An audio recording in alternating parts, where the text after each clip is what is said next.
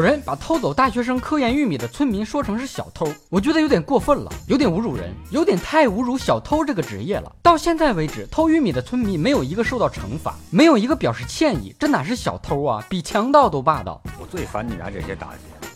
一点技术含量都没有，认真扯淡的男人最帅。欢迎不准时收看小东瞎扯淡。今天好好来跟你们扯一扯小偷这个职业。小偷也是讲原则，也不是什么都偷的。道义有道，偷财偷物不能偷人、偷心、偷玉米。小偷界的行规讲究贼不走空，来一趟不能白来，多少得顺点啥。偷多偷少是那个意思。最重要的是，对小偷这个职业一定要有信仰，要虔诚。挺大个人有手有脚的，能偷东西，绝对不干打工这么憋份儿的事儿。打工是不可能打工的，这辈子不可能打工的。对于一个专业的小偷来说，这世界上就没有什么东西是偷不到的。你东西没丢，只能说明人家没想偷而已。曾经就有小偷把刚修好的水泥路面都能偷走，当废石料给卖了。你说你这么有本事，偷什么路面啊？你偷高架桥啊？那多值钱！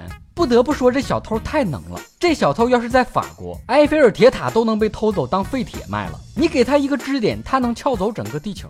还有小偷偷完东西，假装好人，边安慰你边帮你找，声情并茂的演的可像了呢。整个一中央戏精学院毕业的，还劝你别报警了，报警了也没用。贼喊不捉贼，这样的小偷最可恨。不光要偷东西，还要偷心。不过现在小偷这一行是越来越不好干了。偷东西吧，变现比互联网创业还难；偷钱吧，大家都不带现金，都手机支付了。眼看祖传的手艺就要失传，小偷界的祖师爷古上早时迁的棺材板都要压不住了。好多人都以为家里养条狗就能防贼了，这想法真的是太天真了。小偷来了，你家那傻狗不去舔人家一口就不错了，还指望着狗能把你叫醒，把贼吓跑吗？做梦去吧！看门狗，看门狗，只要门没丢，这狗就不算失职。坦白说，其实我也一直在兼职做小偷。我是偷什么的呢？我是没事儿瞎扯淡，偷着傻乐的。以上部分内容纯属瞎扯淡，好看的小哥哥小姐姐们，别忘了转发、评论、飞弹幕、双击关注、点个赞。瞎扯淡视频节目的音频版由喜马拉雅。FM 独家播出，订阅专辑《哥陪你开车》。